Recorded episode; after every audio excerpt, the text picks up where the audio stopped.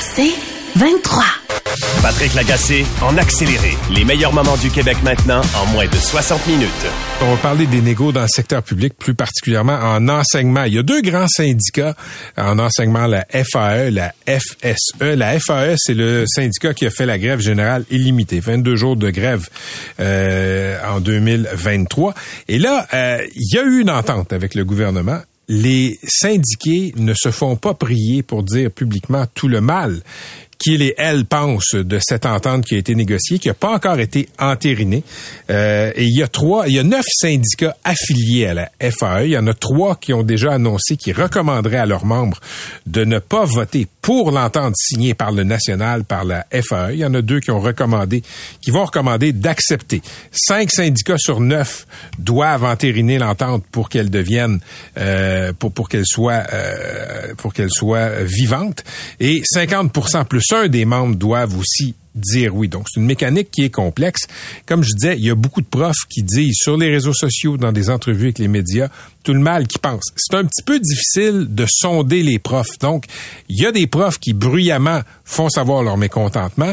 Faut pas tirer de conclusion et dire ça va pas passer. Euh, c'est cette semaine qu'on va voter. Là, on va avoir euh, le cœur, on aura le cœur net très bientôt. Marie-Josée Latour est enseignante au primaire dans l'est de Montréal. Elle est membre de l'Alliance des profs de Montréal, syndicat affilié de la FAE, syndicat qui ne va pas, euh, qui ne commande pas présentement sur la place publique. Madame Latour est au euh, bout du fil. Bonjour Marie-Josée. Bonjour Patrick. Donc, vous avez pris connaissance de cette entente. Euh, J'imagine que vous en parlez avec vos collègues. Qu'est-ce que vous en pensez? Ben honnêtement, j'ai entendu aucune enseignante euh, dire que c'était une bonne entente. je vais être honnête. Euh, il y a des collègues qui disent ouvertement qu'ils vont voter contre. Euh, il y en a d'autres qui disent qu'ils vont voter pour plus parce que elles sont déçues et elles ont l'impression que de toute façon on n'ira pas chercher davantage. Mais c'est pour ça que pour moi c'est un peu secondaire de savoir si cette entente-là va être entérinée ou non. Parce que ce qui m'apparaît vraiment clair présentement, c'est que cette entente-là n'est pas à la hauteur des attentes des enseignantes. Donc, les attentes des enseignantes, là, avant le règlement, peut-être juste nous rappeler c'était quoi. Oui, la question des salaires, c'est une chose, mais il y avait la composition de la classe. Je pense que c'est important de rappeler, là, de faire un peu de pédagogie. C'est quoi ça? Absolument. Ben, c'est ça. Comme vous le dites, il y avait trois aspects là, qui, qui nous intéressaient. Un salaire, on n'en parlera même pas. Est-ce qu'on mériterait davantage? Oui. Est-ce que l'ensemble des Québécois, Québécoises euh, mériterait davantage? Oui aussi. Donc, euh, bon, perdons pas de temps là-dessus. Mm-hmm. Mais la composition de la classe, c'est euh, c'est le nombre d'élèves en difficulté d'apprentissage ou de comportement qu'il y a dans une classe. on comprendra facilement que quand il y a trop d'élèves en difficulté, quand les besoins sont trop grands, mais c'est là qu'on n'est plus capable d'enseigner, on n'est plus capable de bien servir les enfants, ni ceux et celles qui ont des difficultés, ni les autres euh, euh, qui n'ont pas de difficultés, mais qui ont quand même besoin de l'attention de leur enseignante une mhm. fois de temps en temps.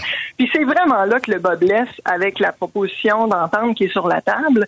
Euh, pour l'expliquer très simplement, là, on, on a établi un mécanisme, en tout cas dans cette entente-là, il y a un mécanisme qui serait établi qui permettrait euh, de voir c'est quoi le pourcentage d'élèves en difficulté, non pas dans une classe, mais dans une cohorte complète. Par exemple, à l'école euh, Machin, euh, il y a 60 élèves de troisième année et parmi ces élèves-là, c'est quoi le pourcentage d'élèves qui ont des difficultés?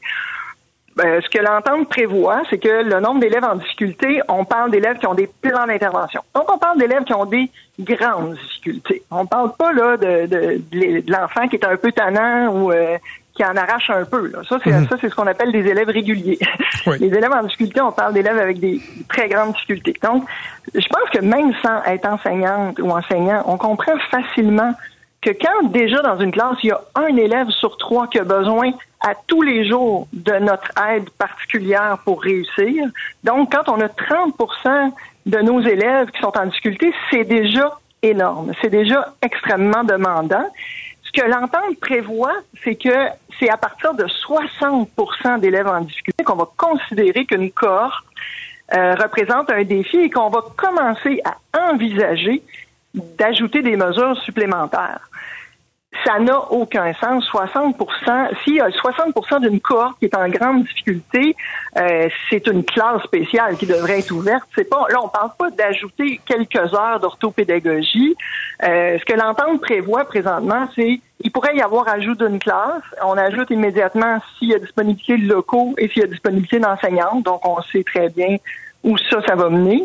Euh, dans un deuxième temps, c'est ajout de ressources supplémentaires encore là, si les, les dites ressources sont euh, sont disponibles. Et s'il n'y a rien de ça qui fonctionne, une prime qui est donnée aux enseignantes. Mais on l'a dit tantôt, le salaire n'était pas notre priorité. Donc, c'est ce qui nous intéresse, c'est pas d'être payé. Ce qui nous intéresse, ben, on, intéresse d'être payé quand même, mais pas d'être payé davantage. On veut pas être payé pour les élèves en difficulté qu'on a. On veut les aider, on veut les soutenir. Et, et c'est là-dessus que euh, l'ensemble des profs disent, mais ça n'a aucun sens. Puis bon, il y a d'autres aberrations dans cette entente-là, entre autres pour la formation professionnelle, l'éducation des adultes. C'est pas mon domaine, j'irai pas dans les détails, mais sur la composition de la classe, non seulement je dirais qu'il n'y a pas de gain réel, mais c'est pire que ça, il y a un danger. Si on établit au Québec aujourd'hui que une classe difficile, c'est une classe où il y a 60% des élèves en difficulté et qu'en deçà de ça, tout est correct, tout va bien, Madame la Marquise, on est dans le trouble. Ça n'a aucun sens. On abandonne. On, on, a fait une grève, on a déclenché une grève parce qu'on en a marre d'abandonner nos élèves en difficulté. On va pas signer un papier. En tout cas, moi, je pense que vous avez compris ma posture. Je pense que vous allez voter contre. contre je vais voter contre, mais sincèrement, que ça soit adopté ou pas par l'ensemble de mes collègues, pour moi, ça change rien à ce stade-ci. Cette entente-là ne réglera pas les problèmes. Mais si vous me permettez, je vais ajouter que c'était évident à l'avance qu'une convention collective n'allait pas régler l'ensemble des problèmes dans notre système d'éducation publique. Là-dessus, je pense qu'on ne sait jamais leurrer. On espérait, par exemple, un premier pas dans la bonne direction, et c'est là-dessus que c'est loin d'être sûr que euh, qu'on va considérer que c'en est un. Euh, et à mon avis, là, ce qui devient important, puis je, je, vous, je sens énormément de découragement euh, dans mon milieu, pas seulement à mon école, mais de manière générale, tout ce qu'on lit, euh, tous les commentaires, les échanges qu'on a avec les différentes écoles, on sent un découragement général. Puis moi, j'ai envie qu'on se redonne un peu d'espoir parce que on a fait un mouvement historique cet automne, historique à bien des égards, pas seulement parce que c'était la plus longue grève euh, depuis 30 ans dans le milieu de l'éducation, mais parce qu'on a eu un appui de la population qui était inédit. Euh, et euh, ça s'est même soldé cet automne-là par un, un, grand rassemblement où il y a beaucoup d'artistes qui sont venus nous dire on appuie l'école publique, on appuie les services publics. Et parmi ces artistes-là, il y avait Vincent Bolduc qui est parent dans ma classe. On s'est mhm. parlé euh, tantôt et il me disait, on est encore là, là. On est toujours sur notre projet. Ils ont annoncé qu'ils voulaient faire un grand spectacle de solidarité pour défendre les services publics. Avec Paul Piché, il me disait, tout le temps des fêtes, on a continué à échanger là-dessus. Ça se prépare. Donc, qu'on soit euh, découragé comme enseignante de voir à quoi le gouvernement est arrivé comme proposition après quatre semaines de grève et après un an de négociation, c'est très légitime qu'on soit déçu. Mais après ça, ben, je pense que comme société, là, on a une responsabilité. On a clairement énoncé que l'école publique, c'est quelque chose d'important pour nous. Donc, il faut, euh, faut porter le flambeau. Là. Il faut aller plus loin qu'une convention collective. La grève générale est limitée quand vous parlez avec vos collègues, Madame Latour, est-ce que euh, est-ce que c'est vu comme en rétrospective une bonne est-ce que ça a été une bonne idée? Ben, ça veut dire que ça a été le seul moyen qui nous restait. Il faut se souvenir où on était avant la grève. Là. On avait une on avait on, avait rien sur la table. On avait une offre d'augmentation de 9% des salaires. Euh, bon. Euh, est-ce qu'on aurait voulu éviter la grève? Évidemment, tout le monde aurait voulu l'éviter. Est-ce que ça a été la meilleure stratégie? Ça, je pense qu'il va falloir décanter, en discuter et tout ça, mais on peut aussi se dire que s'il n'y avait pas eu la grève, on en serait où aujourd'hui? Ce serait quoi mhm. l'entente qui nous serait proposée? Mais, de l'autre euh, côté, à la, à la FSE, ils sont arrivés à une entente sans se priver de 22 jours de salaire. Ben, on pourrait aussi penser que la, à la FSE, ils sont arrivés à une entente parce que les membres de la FAE se sont privés de 22 jours de salaire. Tu sais, je me souviens pendant la grève sur les réseaux de profs, il y avait beaucoup de collègues de la FSE qui étaient gênés d'être au travail pendant que nous, on se privait de notre salaire pour la même cause. Donc, ça peut, ça peut se prendre dans tous les sens. Est-ce que c'est la grève générale illimitée qui était l'erreur ou c'est le fait que ce soit pas l'ensemble des profs qui sont en grève générale illimitée qui était l'erreur? Ça, je pense qu'on va avoir besoin de temps pour décanter tout ça et, et, discuter des, des, différentes stratégies. Mais ce qui est clair, c'est que les enseignantes et enseignants membres de la FSE sont pas davantage enchantés par l'entente. Euh, quand on lit dans les journaux, on a l'impression que c'est vraiment les membres de la, FAE qui déchirent leur chemise. C'est pas du tout ce que je vois. Moi, je vois, je lis exactement, j'entends exactement la même chose de la part de mes collègues euh, qui enseignent dans des écoles euh, affiliées à la FSE. Pense que la, la, la, déception, elle est généralisée euh, parmi les corps enseignants. Maintenant, qu'est-ce qu'on va choisir de faire? Est-ce qu'on va choisir d'entériner l'entente et de passer à autre chose parce que euh, on a peu d'espoir, on n'a pas d'espoir dans ce gouvernement-là? Euh, ça fait des années hmm. que, que ce gouvernement-là méprise l'éducation publique, méprise les services publics. Est-ce qu'on attend mieux de ce gouvernement-là? Je sais pas, mais j'espère que la population aura la mémoire longue aux prochaines élections et je suis convaincue que les enseignantes, les enseignants et l'ensemble du milieu de l'éducation et des secteurs publics vont avoir la mémoire longue. Ben, je souhaite une bonne assemblée générale. Je pense que ça va être, euh, je pense que ça va être mouvementé. Ça va être intéressant. Oui. On s'en reparle. Merci beaucoup d'avoir été avec nous, Marie-Josée. Merci beaucoup à vous. À la prochaine. C'était Marie-Josée euh, Latour, pardon, qui est enseignante au primaire dans l'Est de Montréal.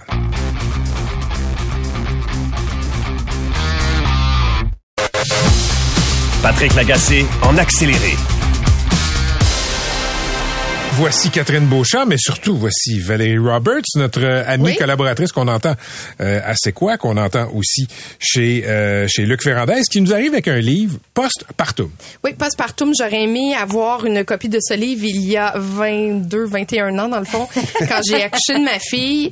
Euh, c'est quand même quelque chose quand on tombe enceinte, on a notre bébé, d'arriver à la maison, de vivre cette espèce de choc dont personne te parle parce que tout le monde, tu sais, il y a personne qui dit qu'être enceinte des fois c'est pas toujours le fun, puis il y a mm. personne qui dit qu'en arrivant chez vous, t'as probablement le syndrome euh, post-traumatique le plus violent du monde.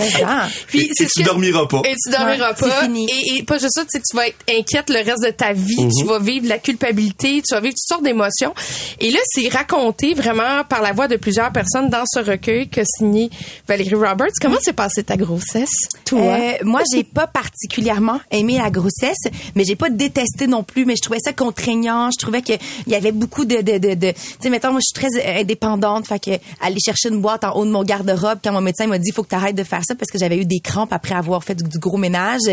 Ben là, j'étais comme, ah, ça me ressemble pas, ça va être un petit peu tough comme aventure. Mais moi, ce qui m'a le plus dérangé, c'est à partir du moment où ma fille est née, cette idéalisation qu'on a de la maternité, comme quoi quand tu rencontres ton enfant, t'es supposé euh, non seulement tomber en amour immédiatement avec lui, mais trouver que ta vocation dorénavant, c'est d'être une mère. Puis quand tu le vis pas, la sentiment de culpabilité après, puis la honte, puis tu veux pas en parler, c'est ça que j'ai trouvé le plus difficile. Mais Valérie, j'allais te dire, tu sais, de tomber en amour avec ton enfant, ça, j'ai souvent entendu ça. Tu le vois, homme ou femme, puis bon, tu tombes en amour avec.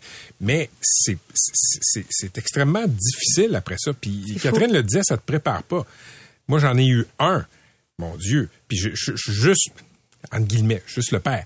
Euh, en fait, t'as pas le changement hormonal. Je pense qu'elle est, là, la différence. T'as pas le changement hormonal, ton corps n'a pas changé. L'accouchement est, est, est, comme un, c'est comme un capotage de voiture d'auto oui. pour la femme. C'est un accident de voiture, là. Mais il y a rien qui te prépare à ça. Qu'est-ce qui a été le plus dur pour toi dans la découverte de ce que tu appelles le quatrième trimestre? C'était le sentiment euh, de regret d'avoir eu un enfant. Ah ouais. Parce que ça, quand tu le dis, tu sais, même, même, ça, je veux dire, j'ai fait beaucoup de thérapie pour être capable de le dire avec autant de laisser aller, là. Mais sentir que c'est, finalement, c'était peut-être un mauvais choix d'avoir un enfant, ça, c'est tragique parce que tu te dis je peux pas c'est pas un sac à main euh, c'est pas euh, je peux pas le retourner au magasin c'est c'est elle est là là.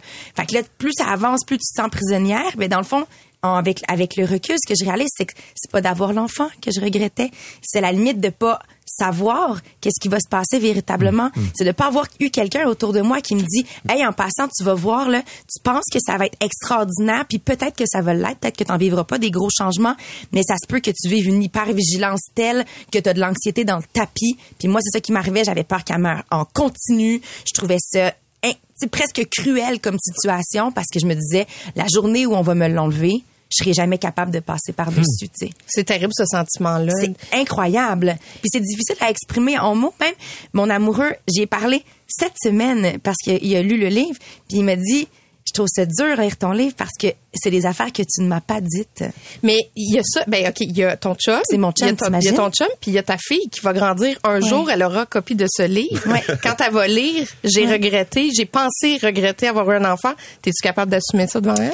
non seulement je suis capable d'assumer ça, d'assumer ça devant elle, mais premièrement, je sais que notre relation, tu sais, quand j'ai pensé ça, je la connaissais pas, cette personne-là. Deux ans et demi plus tard, non seulement on est bien, on est heureux, mais notre relation qu'on crée, elle est grande, elle est puissante, elle est heureuse, elle est dans la joie, elle sait, cette petite fille-là, que je l'aime plus que tout au monde, tu sais. Fait que j'ose espérer que lorsqu'elle lira ce livre-là, un seul nom, elle dans une bulle d'amour, mais deux, si un jour elle-même a un enfant, J'aimerais qu'elle constate l'ouverture dans laquelle moi j'ai parlé de ça. J'aimerais bien que ce soit moins tabou que ce l'est actuellement. Puis j'ose espérer qu'elle va être bien, puis que si elle regrette d'avoir un enfant, c'est capable de me le dire, puis je vais lui dire inquiète-toi pas, tu vas voir, c'est une cool aventure. Extrait de la messagerie Valérie Roberts. Merci, merci, merci Valérie de dire ces choses-là. Je suis maman d'une poulette de neuf mois et je me suis senti exactement comme Ouais. ça au début. C'est Il- tellement dur là. Ouais, non, mais mais il y a quand même quelque chose de paradoxal dans le fait d'aimer l'enfant, d'être prêt à donner sa vie pour l'enfant, mais aussi de concevoir que Christy, c'est de la douleur, c'est de l'anxiété, c'est du renoncement aussi. Les renoncements qui t'ont le plus surpris, c'est quoi? Ben Surprise? après, toutes. Tu sais, je veux dire, le- la responsabilité énorme que ça représente d'avoir un enfant. Euh, moi, j'allais voir des spectacles, quoi, quatre, cinq soirs par semaine. Tout à coup, oh mon Dieu, si je vais aller voir un spectacle, c'est une toute autre Trouve une aventure. Là. Ouais, ouais. Faut que je trouve une gardienne, sinon faut juste à mon chum. Ben malheureusement, tu seras pas mon plus un. Ouais. Après La ça, il faut que j'assume que je vais être fatiguée parce qu'elle va se réveiller. Du... Tu sais, je veux dire, ça c'est comme une montagne. Moi, je capote sur le voyage. J'adore voyager avec elle, mais laisse-moi dire que c'est pas la même aventure avec un enfant de J'ai vu des, des photos de ton chum. Je pense que tu étais à Chicago avec la petite. Oui. Euh, c'est ça, tu vas pas nécessairement dans un restaurant jusqu'à minuit. Non, non, non. Avec tu ton vas, enfant. Tu y vas à 5 heures, puis à 18h30, t'es sorti parce qu'elle a commencé à pleurer, là.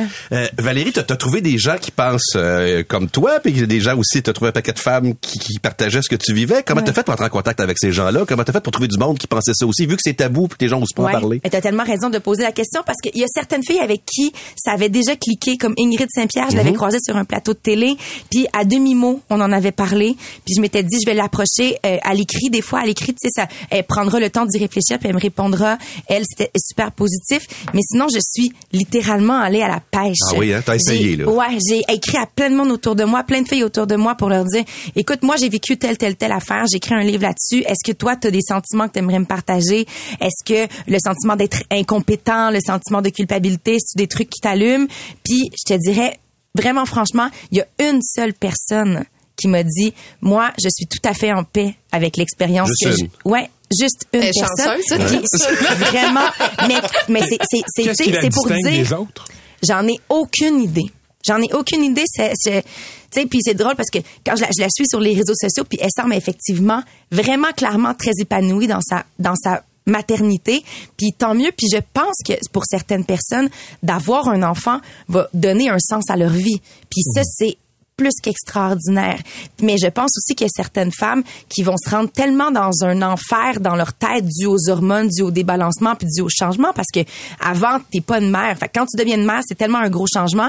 Je pense qu'il y a des gens qui vont se rendre jusqu'à la dépression postpartum. Ben, il y, a- y a il y a Gabrielle Caron qui en parle, elle, qui a fait une, assez bonne ben dépression. oui, mais il y en a qui se rendent jusqu'à la psychose. Puis depuis que je parle de ce sujet-là, je vais vous le dire, là, c'est encore plus tabou, mais j'ai des témoignages par par dizaines de gens qui connaissent une femme qui a mis fin à ses jours dans les premiers mois de sa maternité parce que elle n'en elle voyait pas la lumière.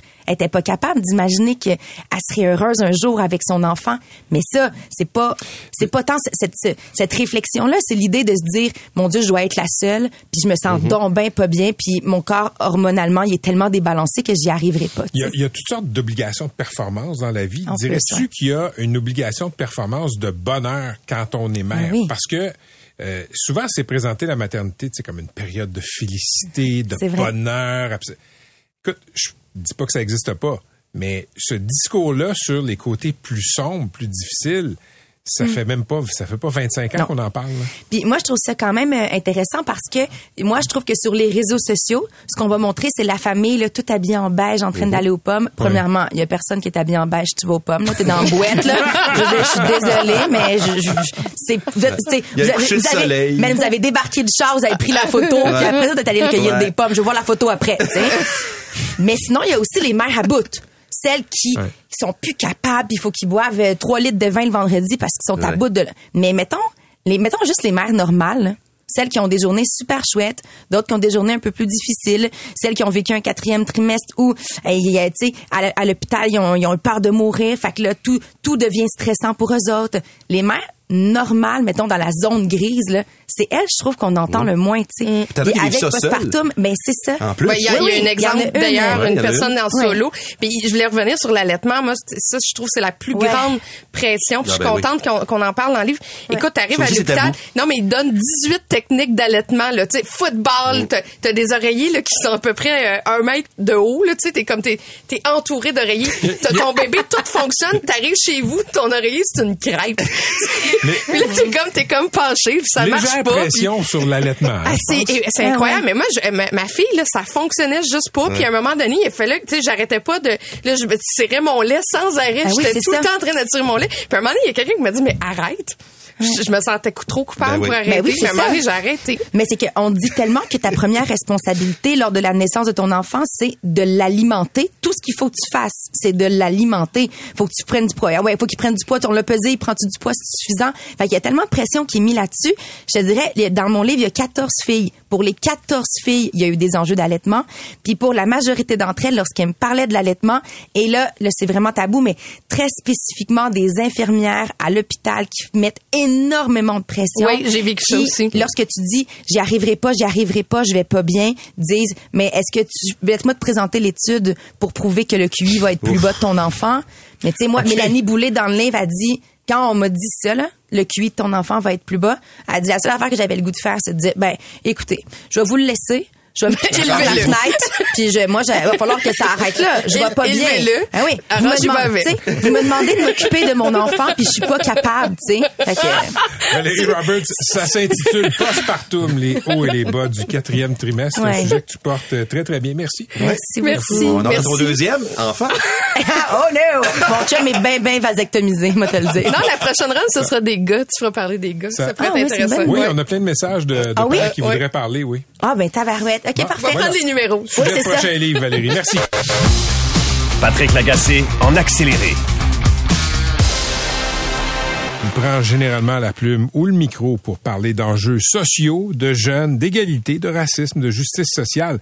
Et pour la première fois cette semaine, Fabrice Ville s'est ouvert sur un aspect très personnel, très intime de sa vie et de sa santé mentale. Il a publié un texte dans la presse hier qui s'intitule L'anniversaire d'une maladie.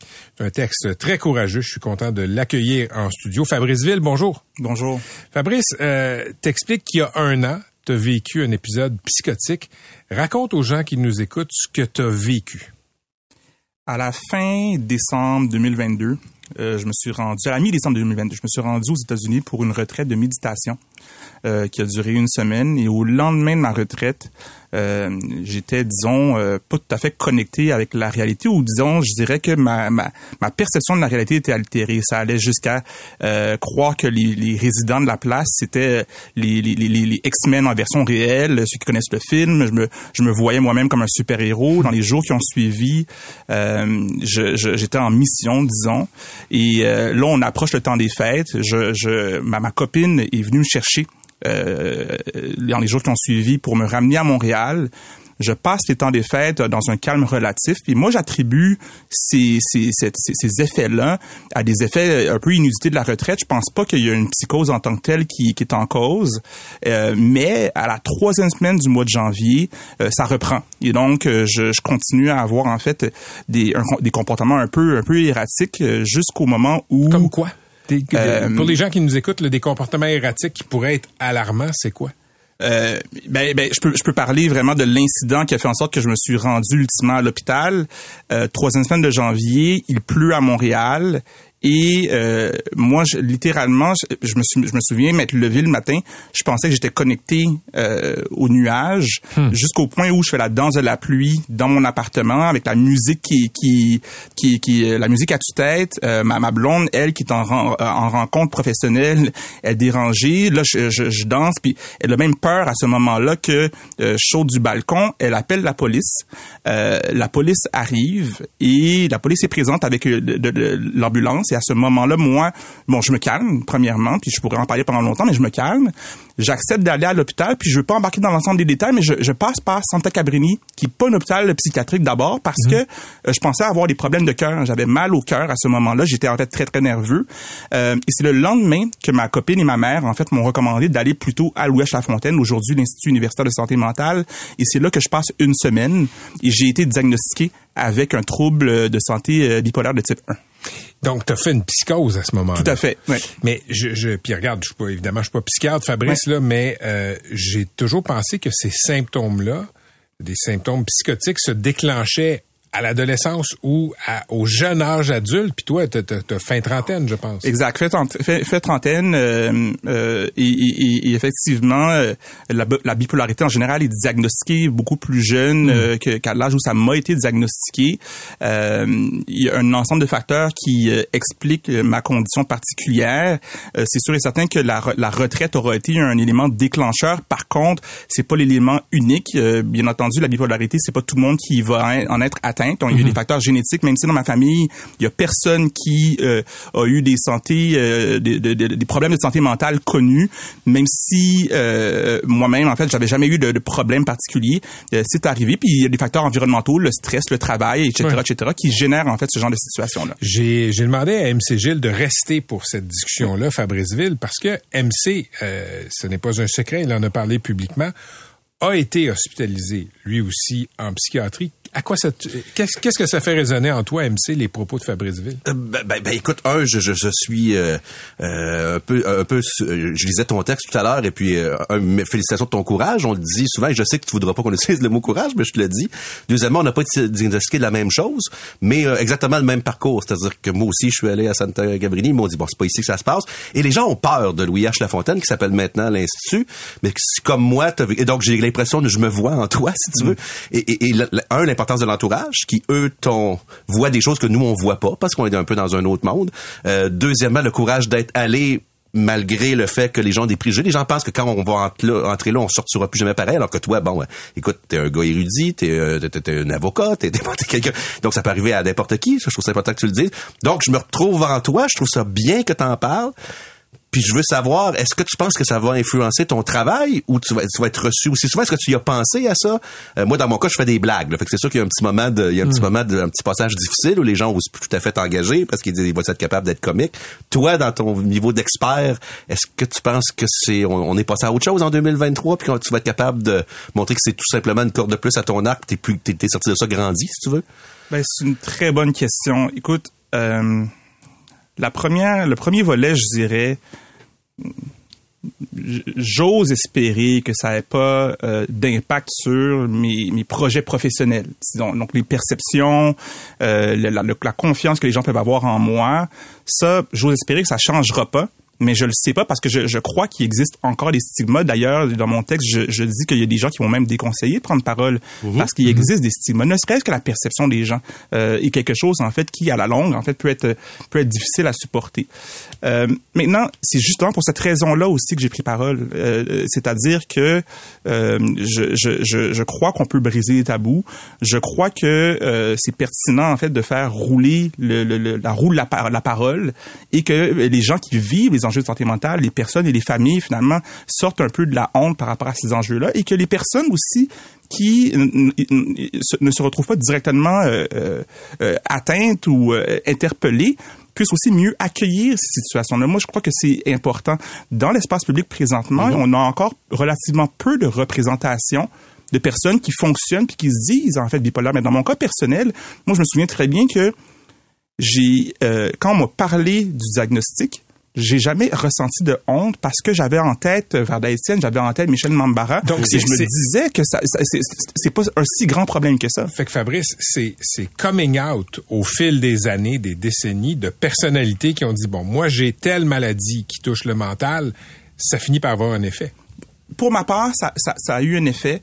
Et, euh, et j'en suis vraiment reconnaissant. Puis il y a des personnes en particulier. Et, je, et à chaque année, il y a les vagues de, de sensibilisation. Ouais, avec Belle Et- cause pour la cause qui s'en vient, Exactement. Donc, pour moi, c'est- la moindre des choses. Puis c'est sûr et certain que mon texte, j'ai j'ai pas la prétention d'avoir fait une différence, euh, euh, euh, euh, disons, euh, hors norme.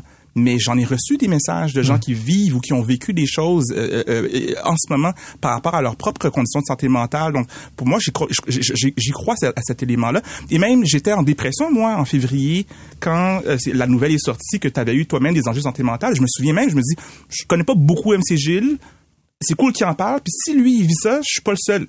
Mais c'est un, souvenir qui m'a marqué dans une période qui était hautement difficile. Donc, cette euh, parole-là qui se libère, elle me semble importante. Il y, a, il y a un passage de ton texte que tu voudrais que je voudrais que t'expliques. Je trouve que c'est un texte très courageux. Euh, cependant, il y a ce paragraphe-là où tu dis bon, je constate que la médecine traditionnelle traite la bipolarité strictement comme une pathologie. Je rejette pas la psychiatrie, euh, mais j'ai l'intime conviction que certains pans du phénomène lui échappent à la médecine traditionnelle. Euh, en décantant le tout, une question demeure dans une ère où la pensée rationnelle domine. Quelle place pour le sacré? Élabore un peu là-dessus. Euh, dans ma vie, euh, ce que je dirais premièrement, c'est que je suis baptisé catholique. J'ai jamais euh, été euh, un fervent croyant, au contraire, plus un, un sceptique. un catholique culturel. Je, Ouais. je- je dirais ça. Et dans mon travail, mon travail m'a mené à m'intéresser à la spiritualité, principalement à la spiritualité, la spiritualité bouddhiste. Et encore là, je pense que j'en suis pas non plus. Je, je m'appellerais un bouddhiste laïque. Dans, la- dans le cas de la, re- dans le cadre de la retraite que j'ai vécue, euh, c'était très riche en fait en réflexion avec en, en connexion avec la nature notamment en, en, en réflexion sur le- la vie donc des éléments auxquels je réfléchis pas quand je suis au travail au quotidien. Et c'était super super riche en fait à vivre ça. Je me retrouve au lendemain de cette expérience là avec cette psychose Ouais. euh, de laquelle je suis aujourd'hui euh, je suis aujourd'hui sorti. Et je pondère tout ça avec la réflexion aussi euh, de mes expériences avec les psychiatres, avec qui j'ai eu en fait en fait beaucoup de soutien. Euh, Aujourd'hui, je dois le nommer aussi. Je, je prends ma médication, j'ai ac- accepté mon diagnostic, mais à chaque fois que j'évoquais l'expérience que j'ai vécue, il n'y avait pas de réponse qui m'était offerte et même une, une- une- admission des psychiatres que la, la- la médecine n'allait pas jusqu'à pouvoir expliquer les phénomènes que j'ai vécus moi-même. Si si je comprends bien, Fabrice Ville, pour toi, il y a un lien de cause à effet entre ta retraite où tu faisais de la méditation et l'épisode psychotique qui a suivi. Ah, Certainement, il y a cet élément au niveau du déclencheur. Mais la science, elle, se penche pas là-dessus. Euh, euh, la science se- penche sur la pathologie, se, se peut pas se prononcer sur l'autre l'autre partie. Puis je veux pas non plus évacuer le reste, donc le stress du travail, etc., les facteurs biologiques, mais il y a le facteur un peu mystérieux pour moi d'une expérience qui est quasi qui était quasi psychédélique au courant de la retraite. Ouais. Et c'est- très clair pour moi à ce moment-là, durant toute la retraite, pendant que je la vivais, j'étais pas en psychose en fait, mais le lendemain, j'étais vraiment déconnecté de la réalité. MC, j'aimerais t'entendre euh, sur le fait que bon, toi, tu as choisi d'en parler publiquement. Après ça, euh, est-ce qu'il y a une sorte, quand on est une personnalité publique, et Fabrice en est une, une sorte de service après-vente? Parce qu'on peut te servir ça, te demander d'en parler n'importe où, n'importe quand. là. Euh, ben, ben, au, quand- au moment où on se parle, je reçois, tu- Fabrice, tu le vis aussi, on reçoit des messages. Et toi, ça fait un an, je te dirais que c'est très, très court terme. Moi, ça fait trois ans. Fait il y a encore un moment où il faut que ça, les médicaments, oui, mais il va falloir que tu te poses un peu. Tu sais, je vois que tu te poses encore des questions et tout ça. Tu le sais, ça va être un travail à continuer, euh, à longue haleine. C'est pas à court terme.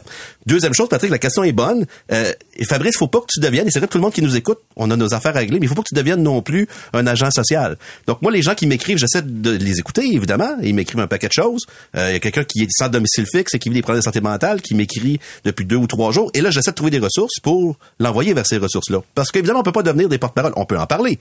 Mais je suis pas un psychiatre, je suis pas un psychologue, je suis pas un, je suis pas un, un travailleur social. Donc, je peux pas vraiment aider. Mais ça, je sais que tu vas devenir, si tu vas le vivre, Fabrice, là. Je sais que tu es un porte-parole pour beaucoup de communautés, beaucoup de causes. Euh, il faut qu'aussi tu te décharges de ça pour pas ajouter à ta charge mentale, tu sais. Ben, moi, moi, écoutez, je, vous- je vous entends. Je suis pas venu ici pour recevoir des injonctions non plus. Je vous entends très bien. Je vous entends super bien. D'ailleurs, dans mon texte, je l'ai nommé. Je veux pas devenir, je sais pas comment j'ai nommé, je veux pas me circonstruire ma vie Exact, publique ouais. à cet élément-là. J'ai refusé des entrevues euh, et j'ai pris celle-ci parce que je trouvais que c'était pertinent d'être ici. Donc, il y a un côté de moi qui est appréciatif de ce que vous dites. Et l'autre côté de moi qui qui qui, euh, qui dit euh, inquiétez-vous pas. c'est bon, ben, c'est bon signe qu'on s'inquiète. C'est bon. On- quand on s'inquiète, on aime. Voilà. En conclusion, Fabrice Ville, euh, qu'est-ce que je te souhaite pour la suite des choses? Euh, ben, au tournant de l'année, quand la question m'a été posée, parce qu'on est encore à moins d'un mois de- de- du 1er janvier, j'ai euh, j'ai dit santé et enthousiasme. Euh, la santé, je, je, je, le mot le, le, le- s'explique par lui-même. Et enthousiasme parce que au-delà de la crise, dans les mois qui ont suivi, ce qui était difficile pour moi, c'était de ressentir de la motivation, de l'excitation, de, de sentir que j'ai- il y a quelque chose, de, de me sentir vivant. Et c'est quelque chose qu'on qu'on qu'on peut sous-estimer sous-estimer quand euh, quand on n'a pas vécu une période de réhabilitation comme celle que j'ai vécue. Et c'est ce que je me souhaite, et c'est ce que je souhaite à tout le monde en fait, santé et enthousiasme. Ben, je te souhaite euh, très exactement ça. Merci beaucoup, Fabrice Ville, d'être euh, venu nous entretenir de cette, cet épisode très intime que tu n'avais pas à mettre sur la place publique, mais à en juger par les euh, commentaires qu'on soit 98 985, que tu rejoins beaucoup de gens avec cette sortie. Ah, ben, grand merci pour l'invitation. Merci, à beaucoup. C'était Fabrice Ville. Patrick Lagacé en accéléré. On va terminer l'émission en parlant de forme physique. Ce matin, il y avait un article du Washington Post qui a retenu mon attention. C'est un papier fascinant sur un monsieur qui s'appelle Richard Morgan. C'est un Irlandais. Il a 93 ans. Et à l'âge de 70 ans, il s'est dit, bon, devrait commencer à bouger un peu. Il n'avait pas été hyper actif physiquement dans sa dans sa vie. À 70 ans, euh, grâce à un de ses neveux, là, si un de ses petits-enfants, si j'ai compris, il, a commencé à se dire, peut-être que je faire de l'aviron stationnaire. Ben, vous savez, il y a le principe du vélo stationnaire, mais aussi de l'aviron stationnaire. Il a commencé à faire ça. Il a fait une séance. Il a à peu près jamais arrêté après ça. Il en fait 40 minutes par jour depuis 23 ans. Il a été champion du monde dans sa catégorie de personnes âgées de euh, de- d'aviron stationnaire. Les scientifiques sont confondus parce que il a maintenant la forme physique d'un jeune homme qui aurait entre 30 et 40 ans. Ça fait l'objet même d'un papier, d'un article scientifique. On va parler de tout ça avec euh, Mylène Aubertin-Leheudre. Elle est chercheure au Centre de recherche de l'IUGM, qui est l'Institut universitaire, universitaire pardon, de gériatrie de Montréal. Elle est aussi professeure au département des sciences de l'activité physique de l'UCAM. Professeur, bonjour. Bonjour, Merci d'être là. Avec plaisir. Non, est-ce que est-ce que vous êtes fasciné comme je le suis par un homme de 93 ans qui est aussi en forme qu'un homme très en forme de 30 à 40 ans? Mais moi, je suis toujours fascinée par ce vieillissement réussi. Et ça montre un effet positif du vieillissement. On a vécu un vieillissement un peu négatif pendant la pandémie. Oui, oui. Et ça montre que le vieillissement, ça peut être aussi ça. Être en forme, être aussi bon qu'un jeune. Et que donc, il est jamais trop tard pour bien vieillir et avoir un beau partage de la vie qui nous reste. Dans ce cas-là, euh, c'est quand même un cas extrême. Le monsieur euh, Richard Morgan fait 40 minutes par jour d'aviron, hein, c'est stationnaire. Donc tous les muscles sont sollicités, les muscles du bas du corps, du haut du corps, le cardio est sollicité. Euh, Est-ce qu'il y a des leçons qu'on peut appliquer, disons, aux gens qui sont pas des super athlètes comme ça? Ben, c'est sûr que ce monsieur-là est parti de rien et est allé dans un effet d'intensité énorme. hein. Ouais. Il faut rappeler la recommandation d'activité physique, donc c'est-à-dire l'exercice qu'il fait, c'est à peu près trois heures par semaine, Ce qui est énorme. ce qui est énorme Ouais. déjà, parce qu'il y a très peu de population, même chez les jeunes, Mhm. qui la respectent. Lui, si on additionne son 40 minutes par jour, il double quasiment déjà la recommandation. Donc, en effet, il est assez spectaculaire. Par contre, ce que l'on observe, y compris à Montréal, quand on étudie nos personnes âgées de 60 ans, 65 ans, qui étaient inactives toute leur vie, et qu'on les rende juste trois fois par semaine, ils vont gagner des années et être plus jeunes que ce qu'ils n'étaient quand ils sont arrivés chez nous.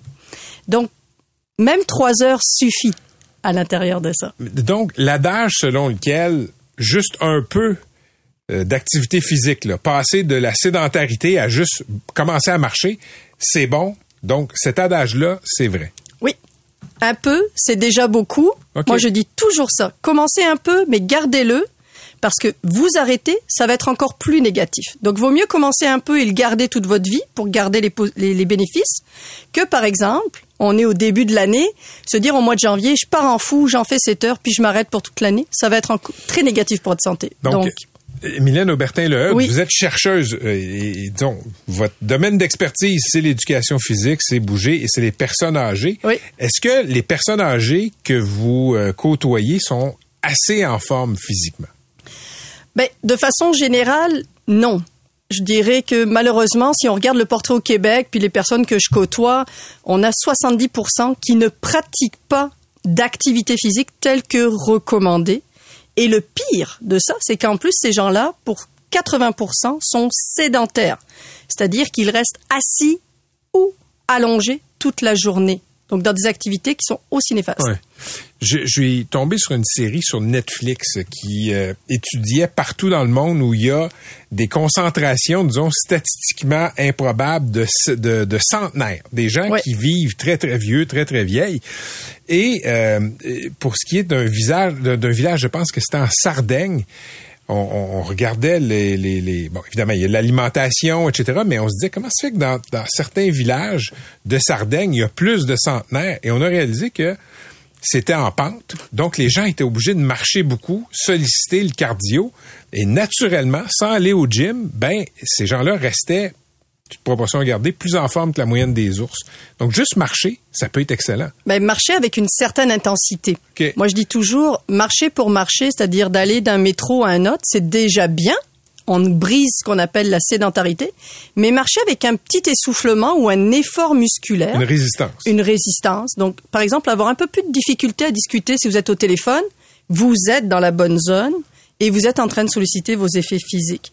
Mais en effet, les zones où on appelle ce qu'on appelle les zones bleues, là, les zones où il y a plein de sédentaires, généralement, c'est plein d'escaliers, c'est montagneux, c'est ensoleillé souvent aussi. Donc, les Oui. gens se déplacent à pied beaucoup. Vous avez la même chose dans le sud de la France, dans les, en Espagne, etc. C'est très typique de ça.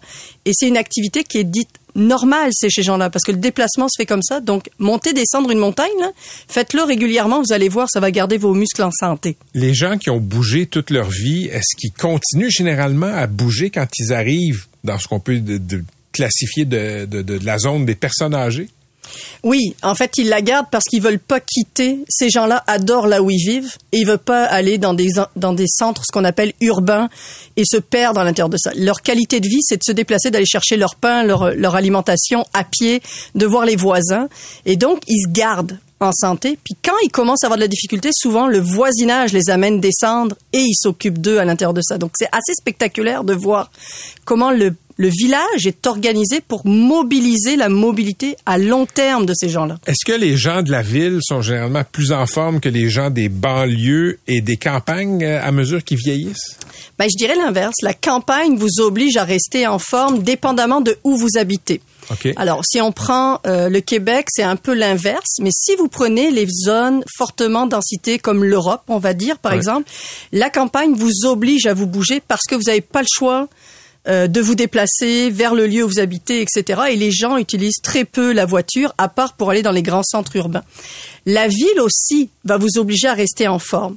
Par contre, le problème du Québec, par exemple, si on prend les régions éloignées, il y a peu ou pas de trottoirs. Nos villes sont mal organisées pour permettre à nos personnes âgées de se déplacer en toute sécurité. Et la notion de sécurité est la priorité dans l'activité de rester actif et de se déplacer chez la personne âgée. OK, donnez-moi des exemples là, de, euh, disons, de la façon dont nos villes ne sont pas assez sécuritaires pour les personnes âgées qui veulent rester actives. Alors, l'exemple typique, euh, vous voulez traverser Queen Mary, qui est une rue assez Ouais. connue, quatre voies, il y a, un, il y a un, tra- un- un traversé. Le temps pour traverser, avez-vous calculé combien de temps vous avez avec, avant que le petit bonhomme se dépasse puis vous dise vous avez plus le temps? Ben, une personne âgée, si elle n'est pas restée en forme, elle ne pourra pas traverser les quatre voies en une seule fois. Donc, c'est un un, stress Je, je veux dire, c'est, assez de base comme de exemple. base.